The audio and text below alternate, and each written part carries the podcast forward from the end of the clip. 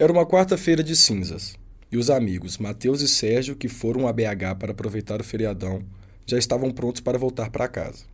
Mateus, o motorista da dupla, se sentia muito cansado de todo o batidão do carnaval. Não estava disposto nem em condições de dirigir as mais de quatro horas da viagem de volta. Sua cabeça doía, os reflexos estavam lentos e seu corpo tomado por calafrios. Afinal, não há metabolismo que aguente todo esse desgaste da gandaia. Ao perceber a situação em que estavam, Mateus resolve dar uma acelerada no organismo para seguir viagem. Já sei o que eu vou fazer. Tomo uma lata de energético e jogo o Michael Douglas para dentro, nunca mais eu vou dormir. Passaram na loja de conveniência do posto em que abasteceram, pegaram um energético e Mateus tomou um pouco do MD que sobrou da viagem. Com a mistura feita, seguiram a estrada. Porém, como de costume nos feriados nacionais, a Polícia Rodoviária Federal estava fazendo uma blitz na saída de BH e escolheu justamente o carro dos rapazes para abordar. O policial percebe que algo de errado está acontecendo com Mateus e o conduz para realizar o teste do bafômetro. Mateus não estava alcoolizado. Seu comportamento estranho é devido a outra substância, mas como o teste era só do bafômetro, não acusou nada e os dois amigos foram liberados para seguir em viagem. Um dos efeitos do MD é justamente a intensificação dos pensamentos e inquietações. Uma paranoia começou a dominar a cabeça de Mateus. Sua imaginação o fazia acreditar que a polícia o perseguia e que seria preso por conta de uma pequena quantidade da substância que ainda tinha na bolsa. Isso fez com que Mateus começasse a dirigir em alta velocidade. Sérgio percebe que algo está errado com seu amigo e começa a questioná-lo, para entender melhor a situação. Conforme Sérgio tentava assimilar o que estava acontecendo, as coisas iam tomando um rumo perigoso. Mateus acelerava o carro mais e mais até que.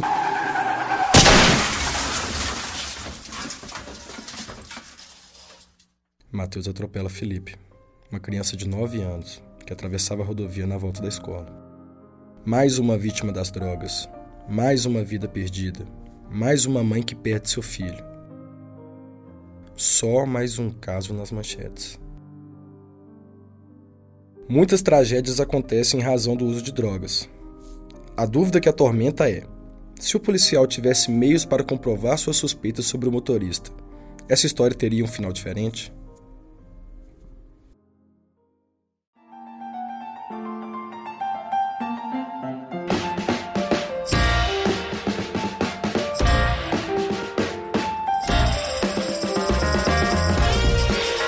Conto Consciência, o podcast da Diretoria de Comunicação da UFVJM. Ciência de um jeito leve e descomplicado.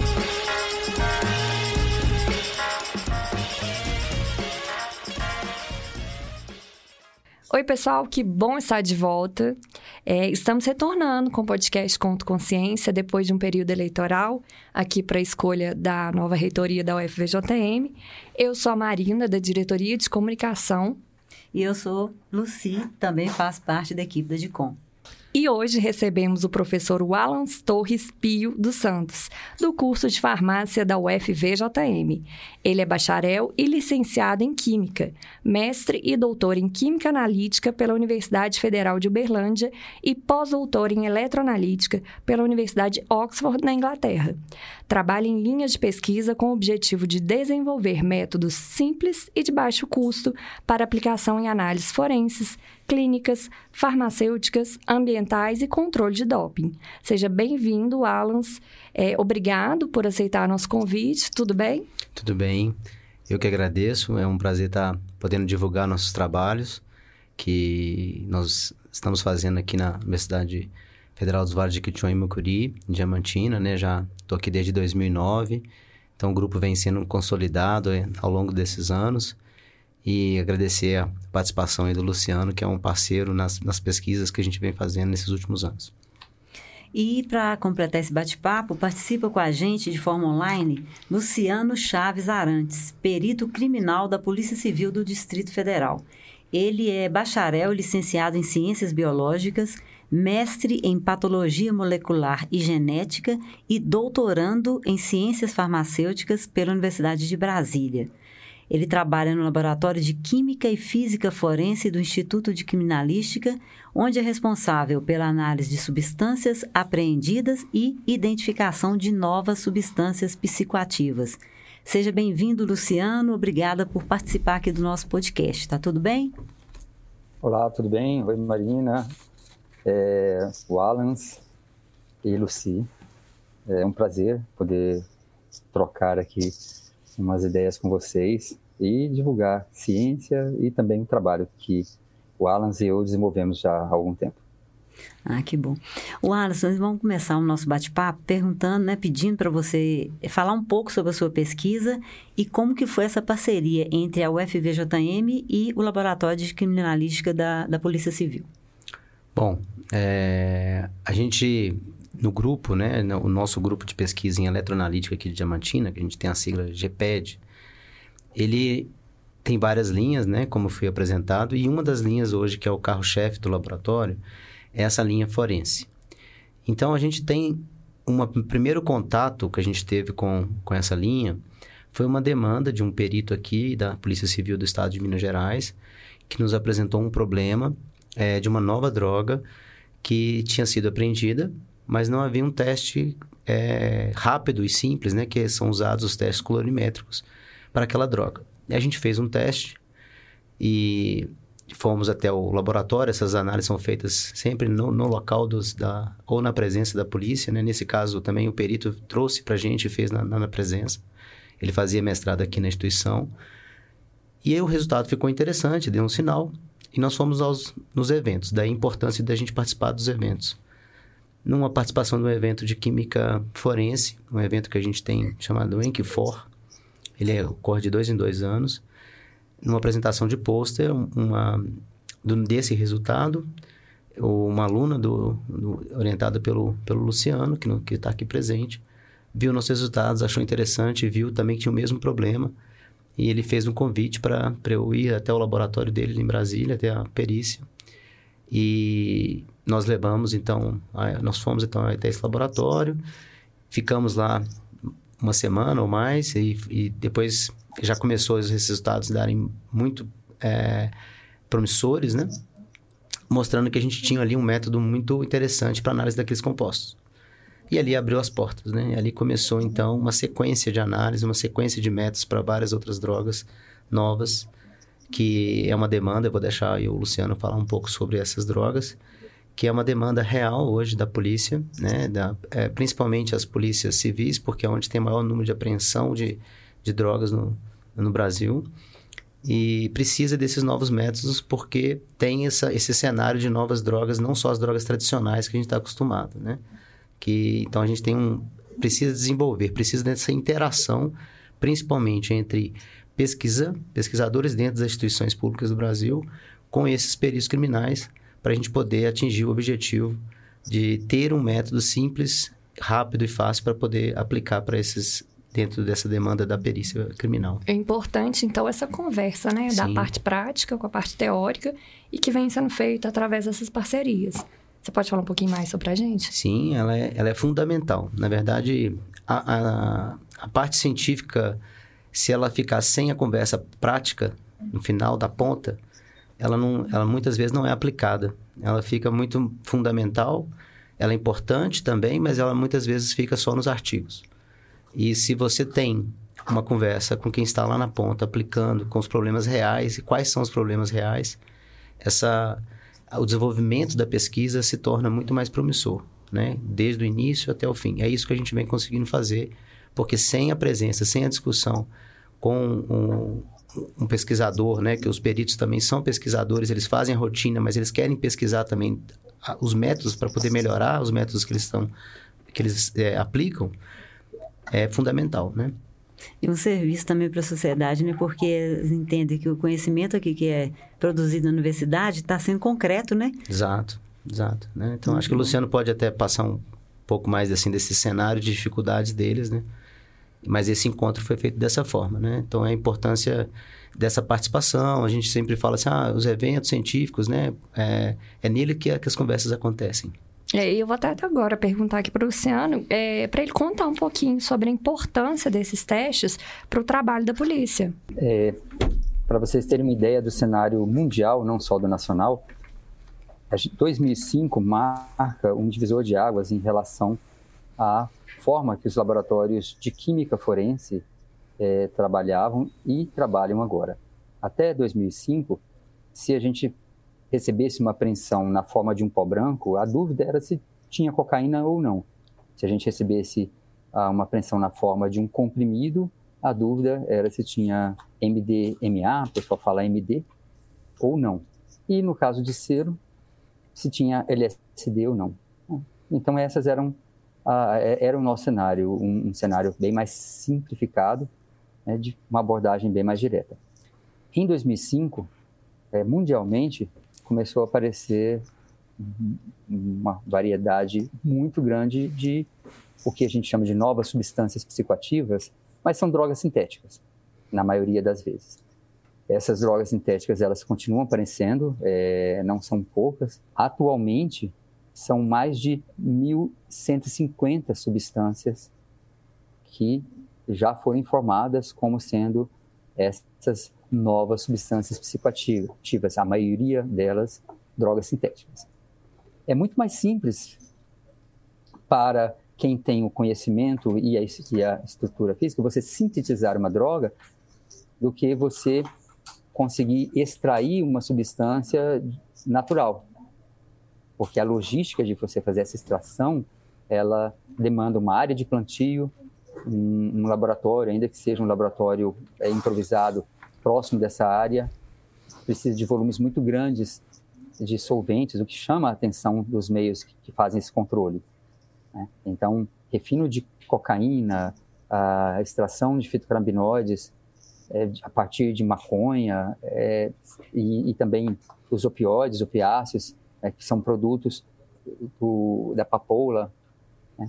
tem essa dificuldade na logística. E mesmo o LSD, ele inicia-se né, a partir de um fungo que nasce em cereais e depois sofre uma modificação química. Então, por conta de toda essa logística e é, de, toda, de todo o aparato é, policial de controle desse tipo de produção, fica bem caro conseguir colocar no mercado, vamos dizer assim, esse tipo de droga. Por outro lado, drogas sintéticas, você faz uma quantidade muito grande em um laboratório. E esse laboratório não é um laboratório como a gente vê na universidade, pode ser ali um laboratório numa cozinha de uma kitnet. E a produção pode acontecer lá, desde que a pessoa tenha um conhecimento mínimo para fazê-la. Então, nós temos todas essas diferentes escalas que eu comentei aqui, desde um laboratório na cozinha de uma kitnet até uma planta industrial que produz quantidades uh, já não mais em gramas ou em quilos, mas em toneladas e consegue distribuir isso para o mercado mundial. Qual o problema disso? Né? Ah, ah, vamos, vamos pensar, direitos individuais, então, poxa, a pessoa tem o direito de fazer o que quiser com a vida dela, mas nem sempre é tão simples assim, né? E tem também todo um, uma, uma rede organizada de produção, distribuição, entrega que acaba corrompendo também a nossa sociedade, porque é uma atividade que, apesar de lista, ela gera um lucro bastante significativo. E eles não têm o cuidado, por exemplo, de uma indústria farmacêutica, de testar se aquela substância tem algum efeito colateral e decidir se vai liberá-la ou não para o uso humano. Né? Eles passam todas essas etapas de testes in vitro, em modelos animais, para depois é, distribuir para, para pessoas e já colocam logo para as pessoas. E como, qual é o controle que eles fazem? Se as pessoas começarem a morrer, melhor a gente mudar a substância, porque vai atrapalhar os nossos negócios. Então, é, a lógica é um pouco diferente, né? e isso gera uma série de impactos na sociedade. É, a gente não tinha mais como usar, quem trabalha em laboratórios forenses, como é o caso dos peritos criminais, não tinha como ficar parados no tempo lá até 2005. Nós tivemos que buscar parcerias, aqueles que, que já não tinham, com a universidade, com grupos de pesquisa que se interessassem em trabalhar nessa parceria, né, fazer pesquisa aplicada na área de ciência forense. E nós, aqui da Polícia Civil do Distrito Federal, né, temos a sorte de encontrar grupos de pesquisa como o do professor Wallans, que né, aceitou o convite e que investe bastante do seu tempo né, na, é, ajudando a gente a buscar soluções para as demandas diárias aqui do nosso laboratório forense e que é, acredito que espelha todas as, todas as demandas dos demais laboratórios forenses aí no Brasil e no mundo, né? que é tentar, de forma rápida, oferecer um, um, um teste que permita identificar qual aquela substância que está presente naquele material apreendido para que a investigação possa seguir. Esse é um viés, é o viés mais é, é comum de se ver é, como resultado do trabalho da Polícia Civil e da perícia criminal. Tem um outro que eu considero tão importante quanto ou mais importante que esse viés, é, que é o fato de, uma vez que a gente identifica essa nova substância, a gente envia um alerta para a Anvisa e os demais órgãos brasileiros e também internacionais né, sobre uma nova substância. E aí outros grupos começam a estudar quais são os riscos associados ao uso dessa substância, os riscos para a pessoa. Né. E eu acho que esse alerta é algo também, é um desdobramento do nosso trabalho, que também é muito relevante para a sociedade. Ô, ô, quando Luciano, a pessoa fala. Ah, desculpa te cortando. Na verdade, quando você falou isso, eu vi a importância desse envolvimento né, de muitas instituições. A gente até vai perguntar para o Alan é, dessas quais são essas instituições envolvidas e, nessa pesquisa, né? E qual a importância de, desse intercâmbio, apesar de do Luciano já ter dado um, um pouco, Sim. falado um pouco, né? É, a gente tem a, outras universidades também envolvidas, né, que fazem parte desses é, desenvolvimento desses sensores, né? e como a Universidade Federal de Uberlândia, onde eu fiz meu doutorado, a gente tem um grupo de parceiros, onde é, o sistema de detecção também ele é desenvolvido com ideias em parcerias com esses grupos de Uberlândia. A Universidade Federal de Minas Gerais, a UFMG, uma parceria nova. É, na verdade, eles também têm, vêm sintetizando alguns compostos para a gente fazer estudos. E agora também nós estamos fazendo outras associações com testes é, eletroquímicos e colorimétricos, né? Então, isso está sendo feito também com esse, com esse grupo para poder aumentar o poder discriminatório do, dos nossos métodos, dando mais uma, uma, uma, característica inovadora da aplicação que nós é, futuramente iremos propor para todas essas, essas drogas. E a Polícia Civil do Estado de Minas Gerais, né? Com outros peritos também do, da, da parte de, do Instituto de Criminalística, né? O Pablo, o Marinho vem trabalhando com a gente em alguns trabalhos. Então, assim, hoje tem esse grupo e ele, ele por exemplo, a USP de São Paulo, a gente tem professores também trabalhando, é, nos ajudando para tratamento dos dados. Então, são várias universidades. Essas que, que vêm na minha cabeça agora são as mais, assim, que estão participando já dos trabalhos estão sendo desenvolvidos. Muito bom, né? Esse, esse, esse encontro né, de universidades e também de outras instituições públicas, né? Para tentar fazer um trabalho de, de combate mesmo, né? É, não só combate às drogas, né? Tudo que é consequência né, desse uso aí dessas drogas sintéticas, igual o Luciano falou. É um conhecimento usado, é um mesmo conhecimento, é usado para o bem, né? Sim. Porque na universidade, é. no caso da polícia, e para o mal também, quando a pessoa vai, monta um laboratório e distribuir isso assim, sem, sem pensar é. nas consequências né, para a saúde. O que o né? Luciano falou é interessante, né? Só é, é, acrescentando que, o, na verdade, o, o, o, o, você não pode confiar no, seu, no traficante que ele está colocando uma, aquela droga que você imagina que esteja querendo usar, né? Hoje a gente tem estudos já de outros grupos aqui no Brasil mostrando, por exemplo, uma coleta de amostras de, de potenciais usuários que fizeram, a gente fala, é, para diminuir danos, né? Ele foram feitas coletas, né, de, de usuários de saliva e perguntado para ele qual droga que ele achou que ele tinha usado.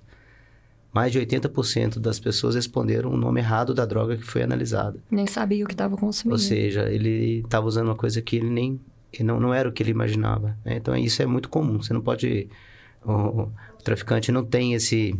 É, não é uma pessoa, não é um, um comerciante confiável para você acreditar que aquela droga que você está acostumado a usar naquela quantidade, que esse é um grande risco de saúde pública também, porque é, ele às vezes acostuma a usar uma certa droga e depois ele vai lá e o traficante mudou a droga, igual o Luciano colocou. O, o teste dele é ver se as, se as pessoas morrerem, ele vai e para de, é, de sintetizar aquele, aquela, aquela, aquele grupo, né? E, na verdade, também, uma das coisas que ele vai se tornando uma habilidade desses, desses é, desses traficantes, né, é tentar burlar também, de certa forma, o sistema de apreensão. Porque quando você torna uma droga proscrita, lá, igual o Luciano dá o, alar, o alarme, o alarme da droga como é, uma nova droga, aí tem todo um processo né, já estabelecido. A Anvisa torna essa droga proibida, proscrita, a gente chama dessa forma. Mas aí, ele, se ele mudar para outros grupos, né, a gente tem até hoje um controle melhor, um controle genérico de grupos específicos para algumas drogas aqui no Brasil. Mas se ele mudar para outros grupos, se ele começar a mudar demais a estrutura, ele pode sair dessa linha de grupos e aquela droga torna-se não ser proscrita, ou seja, ela não é proibida. Então, ele tem, esse, esse, esse, essa outra questão também. Ele tenta fazer burlar o sistema. Né? Mas aí a gente está aqui do outro lado, tentando detectar e falar, opa, peraí, essa droga é muito parecida com a de lá, tem os mesmos efeitos, é o que o Luciano colocou esse alerta que, é, que esse é um dos viés da polícia, né? Esse alertar que está aparecendo as novas drogas, que aí tá, para tentar diminuir esses riscos de saúde pública e, e melhorar também a questão de segurança pública para a gente conseguir fazer os métodos para detectar esses grupos de drogas, né? É. E... Eu, eu, eu, queria aproveitar a, a fala do Wallace para reforçar esse ponto, sabe? É, as pessoas que vão atrás de um traficante para é, comprar aquela droga de preferência dele, é, tenha sempre em mente que o traficante nunca vai dizer algo do tipo: olha, infelizmente hoje eu não tenho. Você pode voltar outro momento ou procurar o traficante X. Né? Não, tem, não tem essa conversa. Então, quando alguém vai atrás da substância A, a substância A vai ser sempre oferecida para ele, ainda que não seja ela. Né? Um comprimido de MD é, como é comumente dito, ele pode ter mais de 300 substâncias distintas. Até então, no momento, o que os colegas aqui do meu lado, no, eu estou no laboratório é, da, da, criminalística, o que eles estão fazendo aqui nesse momento né, é análise de substâncias com esses testes preliminares. No caso, o que é o mais usado no nosso laboratório e nos laboratórios do mundo todo são testes colorimétricos e esses testes colorimétricos, eles são desenvolvidos e voltados para uma substância em específico. Então, a gente tem aquele que detecta a presença de LSD, aquele que detecta a presença de MDMA, aquele que detecta a presença de cocaína. E considerando esse advento, né, já, já temos aí é, 18 anos desde quando as primeiras drogas sintéticas surgiram, essa abordagem ela já não é mais tão eficiente porque a gente não tem como ter no laboratório 300 ou mais testes colorimétricos específicos. E aí a gente está buscando uma outra forma de abordar esse problema e nós recentemente conseguimos validar dois métodos que fazem essa soma né? e a gente espera que em breve a gente possa demonstrar esse trabalho em laboratórios forenses, né? Porque como o Alan disse, o, o prazer nosso que, tra que trabalhamos com pesquisa aplicada é ver aquele método desenvolvido ser utilizado é, em situações reais. E Luciano, explica para a gente na prática como que esse teste funciona. Ok. Um, o que, como eu disse, a gente estava fazendo uma abordagem tradicional e nos laboratórios forenses, que é você usar um reagente que tem uma cor ou não tem cor nenhuma, adicionar um pouquinho da substância que foi apreendida e verificar se acontece a mudança de cor. Mas ele é muito limitado, porque tem um escopo muito pequeno. Normalmente é um teste, uma droga. Ah, utilizando a voltametria, que é uma técnica da eletroanalítica, a gente consegue, com um mesmo teste, fazer uma pergunta bem mais ampla. Né? Então, ao invés de a gente estar tá perguntando agora, essa substância está presente nessa apreensão, a gente pode perguntar, existe alguma substância dessa classe ou, desse grupo de compostos presentes nessa apreensão? Então, uma então, coisa mais maior. ampla. É. É bem mais amplo. E aí, acrescentando, né? Tipo assim, esse... Como funciona o princípio dessa técnica é porque esse grupo, essa classe, ela tem grupos químicos característicos que geram sinais específicos para aquele grupo. E nós estamos conseguindo ir até mais além. Por exemplo, dentro do mesmo grupo, né, Luciano? Dentro do mesma classe, a gente tratando esses dados de, com tratamentos matemáticos, a gente chama de quimiometria também, é, a gente consegue classificar as drogas dentro do grupo. Um exemplo, nós temos uma, uma um método que está para ser apresentado agora, de nós vamos classificar até 15 catinonas. Nós vamos falar que tem catinonas sintéticas, que é uma das drogas hoje atuais para que vêm sendo usadas em comprimidos, né? E vamos conseguir classificar e falar que é catinona, ou seja, o grupo catinona, e conseguimos já mostrar que podemos diferenciar até 15 catinonas, que isso é uma, uma, uma inovação muito grande para a área. Né? Então, o sinal eletroquímico, ele tem características. Então, se você tem outros grupos na droga, na, na, composição dela. Aquele grupo. E por que aquele grupo é característico? Porque aquele grupo faz parte da ação da droga no organismo. Então não tem como sair fora daquele grupo. Ele vai ter que estar presente. Então nós vamos sempre ter certeza que o método vai funcionar para aquele grupo. E como as drogas mudam a estrutura química, a resposta do, no sensor eletroquímico, ela dá sinais um pouco diferentes. Aí com o tratamento matemático dos dados, a gente consegue diferenciar essas drogas. Ou seja, vai ser mais difícil burlar, né? Sim. Aí mas vai dificultar, vai. entre aspas, né, a, a, vida do, de quem está ali no laboratório Isso. fabricando aquelas drogas. Né? Não, vou, vou mudar para cá para não conseguir detectar lá. É, vai chegar Mas aí... A nossa ideia, né, o Luciano também, é, no futuro, a gente já conseguia prever até, olha, se ele fizer essas e essas mudanças, também o sinal vai dar praticamente, a gente vai conseguir prever com uma, umas simulações teóricas, por exemplo, se ele mudar outras partes da estrutura, aonde vai dar o sinal. Então a gente já vai estar na frente deles. Ah, Ô, aproveitando é isso que você está colocando, Alan. Ô, Luciano, é, você tem alguma experiência, alguma coisa, é, que, alguma história que você queria colocar aqui para a gente é, em relação a a vivência como perito, né? Se já existisse esse teste já rodando, né, em larga escala, isso poderia ter feito diferença em alguns momentos na experiência aí como perito? É, eu, eu até, sim, primeiro, respondendo, sim, teria uma diferença bastante significativa no nosso trabalho. Mas eu acho que talvez o público, é, quem está assistindo, talvez tenha uma, uma noção melhor se eu contar uma outra historinha que aconteceu aqui no Distrito Federal, se eu não me engano, foi em 2018. Uma, uma menina foi numa rave em Taguatinga e lá ela experimentou um comprimido que deveria ser de MD, sendo MD o MDMA, né, metileno dioximetanfetamina, para ficar claro quem quiser ir atrás, para saber quais são os efeitos. É, aparentemente, o efeito esperado não surgiu e essa pessoa ingeriu um segundo comprimido. Nossa.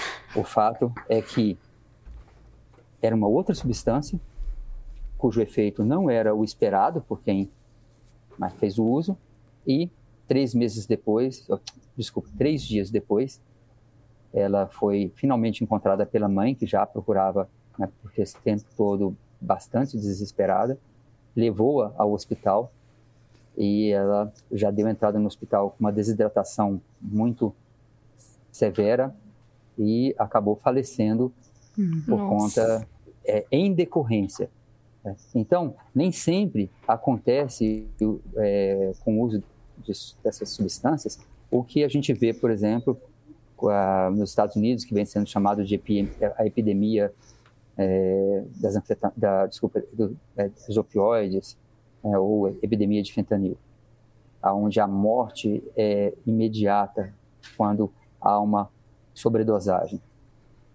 Muitas vezes a pessoa ela sofre durante algum tempo e as sequelas do uso acabam levando ela à morte. E eu acho que se a gente naquele momento, se a gente, se a nossa sociedade já entendesse né, esse, esse outro lado, o lado de alerta para a sociedade, o que também a gente pode fazer, ou a gente pode treinar outras pessoas para fazerem, e ter nesses, nessas festas, nesses locais de aglomeração de pessoas que é, podem ter o interesse de fazer uso dessa substância, a gente poder testar ali no, no ato uh, se o que ela comprou contém ou não a substância que ela espera utilizar, né, eu acho que no mínimo essa pessoa ela pode parar e pensar sobre né, vou tomar, não vou tomar. Porque ela vai ter uma resposta de que, olha, se você acha que tem a substância A, os nossos testes indicam a presença não da A, mas da substância B.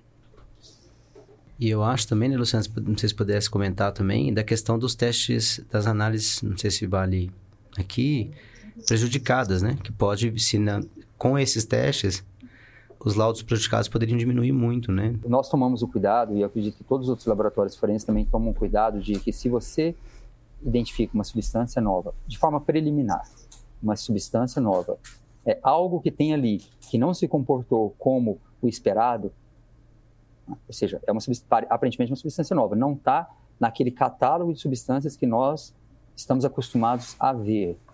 O que nós fazemos é emitimos uma conclusão, né, informando que existe algo que a gente ainda desconhece, então a conclusão fica como prejudicada para que nós tenhamos um tempo maior para buscar a identificação definitiva daquela substância. Inclusive, estamos trabalhando em duas agora. Né? É, continuam aparecendo essas drogas sintéticas ao ritmo de uma por semana. Nossa, é um trabalho realmente coisa. bastante desafiador, é, tanto para quem trabalha dentro dos laboratórios forenses, que a gente está.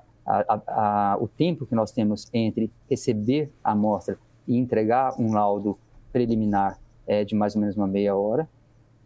É, e versus o tempo que levamos, em, mesmo com parceria com diferentes universidades, né, que, que, amplia de forma substancial a nossa capacidade de, de, de é, caracterizar essas novas substâncias, né, é, é, algo que a gente leva alguns meses às vezes. O desenvolvimento de métodos leva aí pelo menos uns seis meses é, quando ele está na mão de equipes como a nossa, que já está trabalhando há um, uns oito anos nisso. Né? Então, realmente tem, todo esse, né, esse, tem todos esses tempos. E, enquanto isso, né, a, a gente não consegue fazer o alerta de uma nova substância para que quem trabalha na parte de, de toxicologia e de informação ao público né, replique essa informação. E poderia também prejudicar também a investigação forense para enquadrar o ato de crime de, de tráfico de drogas daquela É a primeira né? coisa que acontece. É. Como é que é você a vai... primeira coisa que acontece. Você não vai conseguir colocar o, o crime, né? Enquadrar naquele crime, para aquela droga. A não ser que ele tenha apreensão de outras drogas. Mas uhum. daquela amostra, se o laudo dá prejudicado, ele pode ter um, um habeas corpus ser solto. Né, né Luciano? É, é, o que, é o que acontece. Se a gente, né, nesses, nesses situações onde, por exemplo, há uma apreensão de 200 comprimidos artesanais e a gente não consegue identificar qual é a substância presente nele, a gente vai ter que informar, olha, tem algo, mas a gente não sabe ainda o que é. Né? Quem foi pego com esse material né, vai ser liberado. O material até pode ficar retido, mas a pessoa vai ser liberada, porque você não tem aí né, um quadro que permita a equipe de da delegacia né, fazer ali um flagrante, porque ela tem que nominar a substância é, entre uma daquelas que está listada na portaria 344. A gente, né, nesse momento, o laboratório sequer sabe se o, aquela substância que ele identificou, ele, ele percebeu presente na apreensão, mas que ele não sabe exatamente qual é, se ela se enquadra nas listas de classificação ou não. Então, tem sim esse, esse problema e ele continua ainda sendo algo relativamente frequente na realidade dos laboratórios forenses. É muito essa corrida quanto tempo aí, né? Aí o conhecimento que é produzido na universidade fica prejudicado, né? Infelizmente, né? Bom, é, agora, gente, a gente vai quebrar um pouquinho aqui o clima, né? E para o nosso quadro especial que se chama Meus Favoritos, né, Mari? Isso mesmo, roda a vinheta. Meus favoritos. Aproveitando aí a temática do programa, a gente queria pedir uma indicação né, de, de cada convidado. Pode ser livro, é filme, série, enfim, o que vocês quiserem. Algo que possa ajudar os nossos ouvintes a saber mais sobre o assunto. É, Wallace, o que, que você indica? Pois é, eu tô até com o nome dele aqui, né? Um, é divulgação de ciência, ele chama do tipo Cosmos, do Carl, Carl Sagan. É isso mesmo, Luciano, o nome dele? É Carl Sagan, né? Carl Sagan. É bacana. É, então, acho que seria uma indicação. Ele...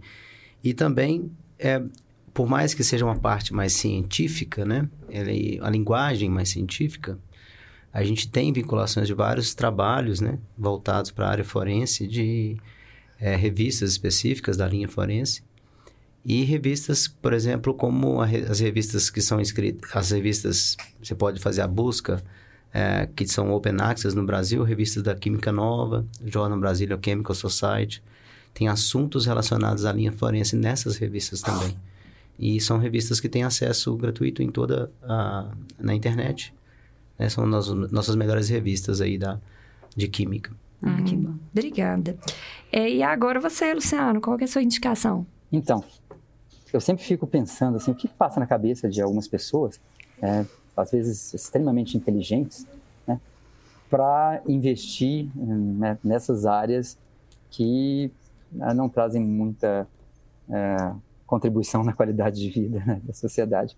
E, e, tem um seriado americano é, muito interessante. Ele conta a história de como ah, os psicólogos iniciaram ah, ah, no FBI todo um trabalho de formação de perfil é, psicológico de criminosos seriais.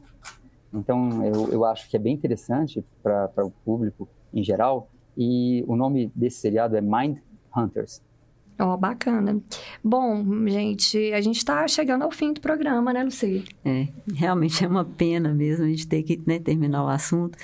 Mas eu gostaria demais de agradecer a presença sua aqui, Wallace, com a gente, sua aí, Luciano, né, de forma online. Foi muito bom, foi muito interessante, né, e, e enriquecedor para nós e para o nosso com ouvinte certeza. também essa conversa aqui. É, você gostaria de deixar uma mensagem, Wallace? queria agradecer né, a vocês pelo convite, né? É, agradecer ao Luciano também por disponibilizar um horário dele lá do, do plantão, a, a, diretoria da PCDF por ter liberado o Luciano para fazer essa participação. E a mensagem é, é essa, né? A gente... É, a ciência vai estar tá sempre também pro lado do... Mais, sempre mais pro lado do bem, né? Então, a gente vai estar tá, é, sempre tentando melhorar a, a a universidade produz conhecimento para a sociedade, para a gente ter uma qualidade de vida melhor. E nesse sentido desse projeto, para a gente poder ter melhorias na segurança e na saúde pública. É isso, né? Luciano, você quer deixar uma mensagem final para nós? Opa, com certeza. É, eu, eu acho que um, um trabalho que nós, peritos aqui da Polícia Civil do Distrito Federal, fazemos já há algum tempo, é abrir as nossas portas para estagiários, estagiários em diferentes níveis, né? Então, são alunos de graduação ou de pós-graduação que precisam de algumas horas práticas e nem sempre têm oportunidade de trabalhar com algo que possa ver essa relação né, da ciência é, na solução de problemas práticos. E, e essa, essa atividade que a gente tem é, feito já há alguns anos, é, eu acho que começa a levar para a cabeça né, desses é, jovens que o que a gente vê muitas vezes acontecendo e parece que somente no exterior é possível de se fazer no Brasil. O trabalho do professor Wallans é não só pioneiro, como ele o que ele entrega em, em produção científica, na qualidade da produção científica, está é, tá ali no, no nível sabe, de é, excelência no mundo. Não é algo que é de comparação só local, regional ou nacional. É mundial. É, então, eu acho que quem ter a oportunidade de se aproximar desses grupos de pesquisa é, é muito interessante, porque leva a, a, a esses jovens né, a ter sonhos muito mais altos. E eu acho que a gente precisa disso no Brasil. A gente precisa de pessoas acreditando no nosso país e acreditando que é possível fazer ciência, ciência de qualidade e inovação para ajudar a nossa sociedade para ter dias melhores no futuro. É isso aí. Obrigada, viu, Luciano? Eu... Muito obrigada a vocês todos, né? Eu queria só aproveitar e obrigado pelas palavras aí, Luciano, é... e também colocar, né, que nós temos, né, aqui o programa de pós-graduação em Química, é, com mestrado e doutorado, um programa que vem crescendo bastante. O nosso programa também de pós-graduação em ciências farmacêuticas, com o nosso mestrado, onde eu oriento nesses dois programas. Então, a gente sempre, quem quiser procurar o nosso grupo de pesquisa em eletroanalítica aqui de Diamantina, vai, vou deixar o contato lá no podcast para vocês ingressarem no grupo, né? Se a gente tiver a disponibilidade para poder trabalhar. Com, a gente tem uma demanda também de espaço físico, de recursos, né? Então a gente não consegue também abrir para todos, mas serão bem-vindos aqueles que tiverem interesse. E como o Luciano colocou, é, esse que, o que a gente faz, né? Sem também, só colocando também, só é possível chegar nesse nível de qualidade quando a gente tem pessoas do nosso lado que estão também é, adicionando informações com alta qualidade e com capacidade, que é o caso do Luciano, que é fundamental para esse tipo de pesquisa. Outros professores também, né? Em nomes, não vai dar para falar de todos aqui, né? Dos parceiros, mas todos eles contribuem para esse, é, para que tudo isso seja desenvolvido dessa forma.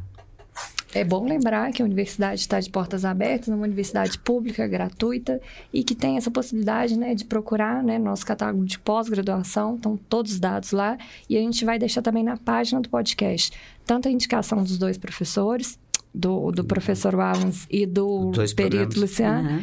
e da, as informações dos programas de pós-graduação.